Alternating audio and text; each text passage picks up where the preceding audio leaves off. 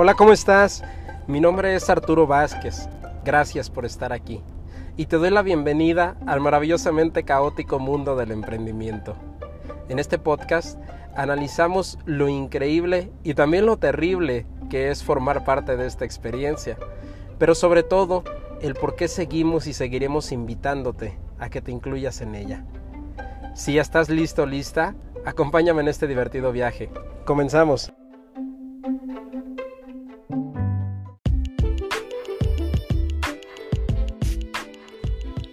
Tal? ¿Cómo estás?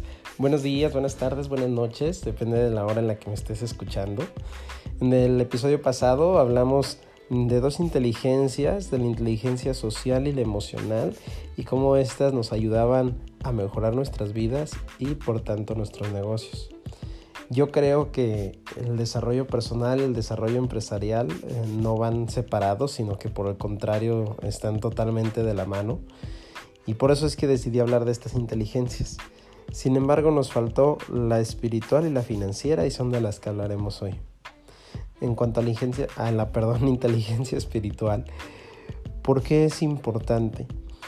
Bueno, pues porque al final forma parte de las necesidades del ser humano y por lo tanto al cubrir nuestras necesidades tenemos más estabilidad, paz y felicidad. Y hablo de inteligencia espiritual no orillado a alguna religión o creencia en específico, sino más bien en aquello en lo que tú creas, que estés más conectado con ello. De tal manera que sientas que, que estás respaldado por una fuerza superior y que agradezcas justamente esa fuerza que te permite tener una mejor calidad de vida. El tener inteligencia espiritual nos va a permitir disfrutar del proceso más allá del resultado. Muchas veces nos sentimos frustrados o impacientes por el, porque queremos un resultado, tenemos una meta, ya sea en negocios o de manera personal, y vemos que pasan los días y no llega, o decimos, este mes voy a vender tanto, o este mes voy a ganar tanto, y luego no lo cumplimos, a veces incluso llega a ser nuestro peor mes y nuestra meta era grande, pero ahí es donde entra la inteligencia espiritual ya que aunque no se llegue a cumplir el resultado tal como lo teníamos planeado, nos va a permitir disfrutar de todo ese proceso. ¿Y a qué me refiero con el proceso? Pues justamente a todo lo que crecemos y nos desarrollamos para poder llegar al resultado. Recuerda que el resultado pues no va a llegar nada más estando sentados o viendo Netflix y esperando a que llegue y toque a nuestra puerta. Tenemos que hacer algo para traer ese resultado a nosotros pero aprendemos justamente a que eso que estamos haciendo para traer el resultado sea ya de por sí un gozo de todos los días.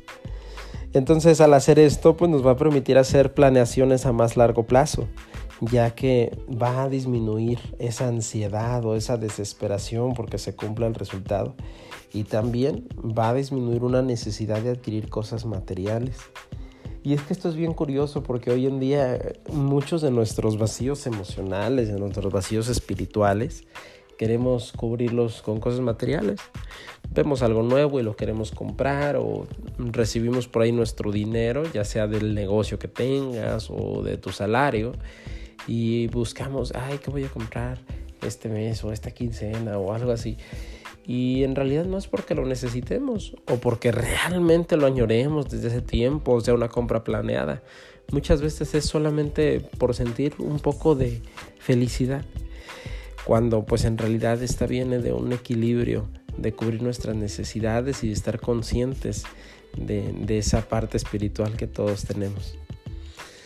Entonces, pues nos va a hacer gastar menos, eso nos va a permitir invertir mejor el dinero y también nos va a permitir darle un valor superior a todos los intangibles. ¿A qué me refiero con intangibles? Pues a cosas como el amor, el tiempo, que es súper valioso, las alegrías y las experiencias, que esto es parte justamente del proceso del que te hablaba ahorita.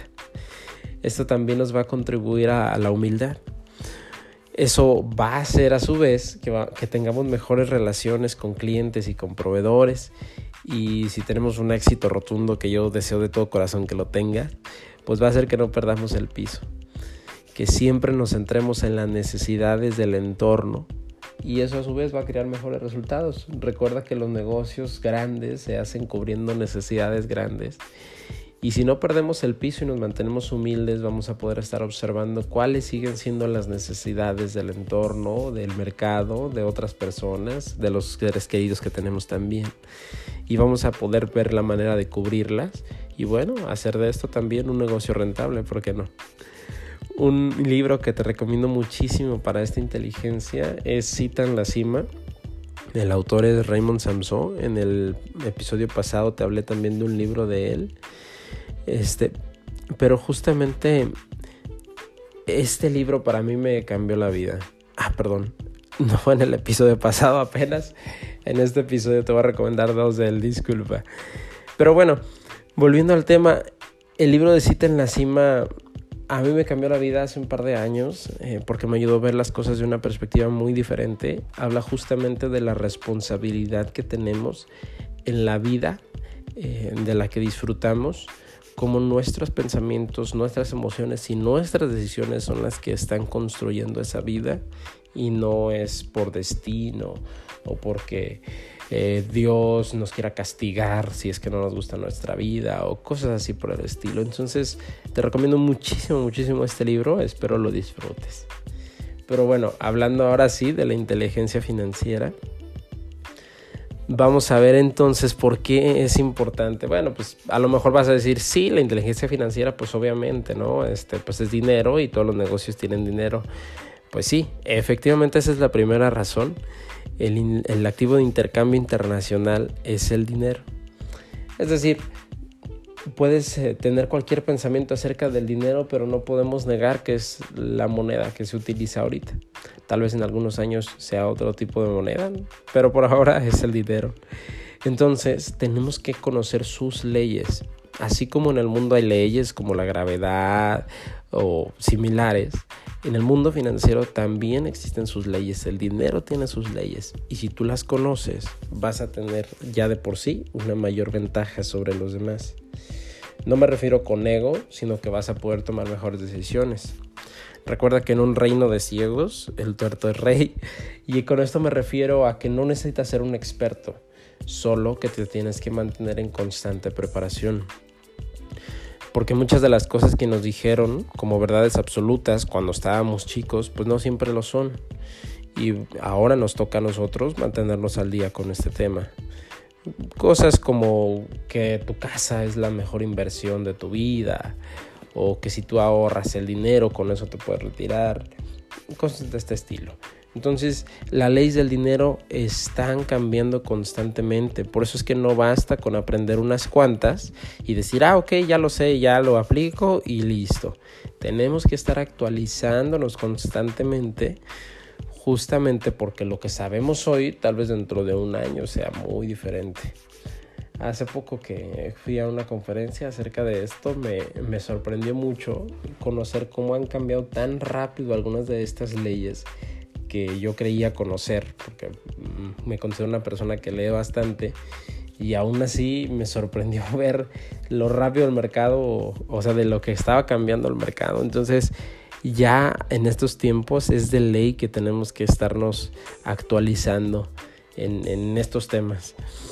Y bueno, para este libro, si no has leído nada acerca de inteligencia financiera, te recomiendo que comiences por Pequeño Cerdo Capitalista. Este libro es de Sofía Macías, es un libro muy ameno, muy divertido y que sobre todo maneja los conceptos de manera muy, muy sencilla. Y ya de ahí en adelante te recomiendo dos libros muy padres. Uno es Incrementa tu IQ financiero de Robert Kiyosaki. Tal vez hayas escuchado de él. Uno de sus libros más vendidos ha sido Padre Rico, Padre Pobre. Pero en este libro habla justamente de cómo va a afectar el conocimiento financiero, la inteligencia financiera que tengas para muchas de las decisiones en tu vida. Y bueno, otro libro, justo de Raymond Samson, que era el que te decía, el mismo autor, se llama Dinero Feliz.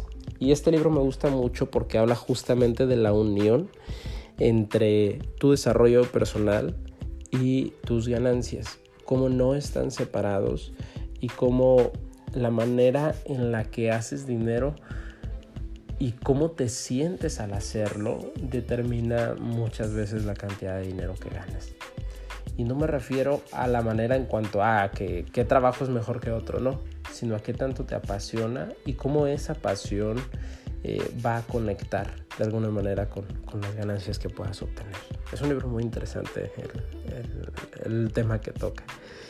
Y por último, un libro ya muy reciente y muy completo es el de Money, de Tony Robbins, o bueno, Dinero también en español. Eh, es un libro que habla justamente de las leyes más actuales del dinero. Es un libro muy profundo, muy interesante, pero que te recomiendo que si no has leído nada acerca de inteligencia financiera, tal vez comiences por alguno de los otros tres y dejes este para el último, porque si no te puede causar un fuerte dolor de cabeza. Y bueno, eso es todo por hoy. Este, espero que la información que compartí contigo el día de hoy pues te haya sido de utilidad. Ya nos quedaba pendiente. Y espero pues que tengas también un excelente día, una excelente semana. Gracias nuevamente por escucharme. Dentro de poco grabaré el siguiente podcast. Si tú quieres que hablemos de algún, de algún tema en específico, mándame un mensaje. En Facebook me encuentras como Arturo Vázquez, en Instagram como Arturo Vázquez Oficial, en Twitter como Arturo V Oficial. Entonces, pues donde quieras me puedes contactar. En YouTube también me encuentras como Luis Arturo Vázquez. Ahí comparto también otros tips de negocios.